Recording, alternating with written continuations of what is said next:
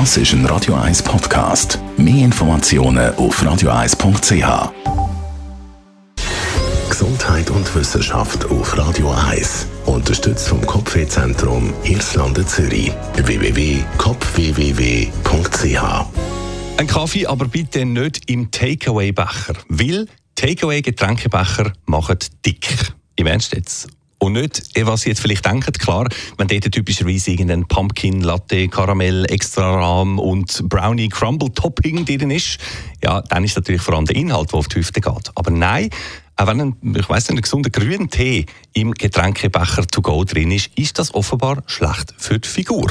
Davor warnen Forscher von der Universität Trondheim im schönen Norwegen.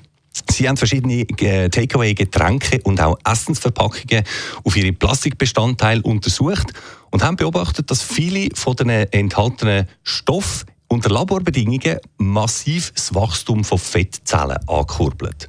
Und ja, wenn die Stoffe schön in ihren Plastikverpackungen drin würden bleiben, dann wäre das alles kein Problem. Aber das tun sie eben nicht. Diverse Bestandteile gehen ins Essen oder ins Getränk über.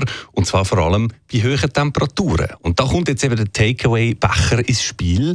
Notabene auch der aus Karton. Der ist nämlich innen dran mit wasserabweisendem Kunststoff beschichtet, dass er nicht aufweicht.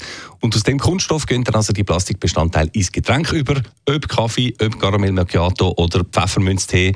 Man trinkt es und dann sind die Fettzellenförderer also im Körper drin. Voilà. Takeaway-Becher machen dick. Die Forscher schreiben dazu, das sei vielleicht noch ein grob unterschätzter Faktor sogar im Kampf gegen Übergewicht und Fettliebigkeit in gewissen Ländern. Das heißt also, man tut sich besser einen guten alten Keramik- oder Edelstahlbecher zu, wo man dann in der Tasche dabei hat. Oder man trinkt den Kaffee halt einfach vor Ort in der Tasse. Das ist eben eh besser für die Umwelt und trägt darüber aus vielleicht sogar gar noch zur Entschleunigung bei.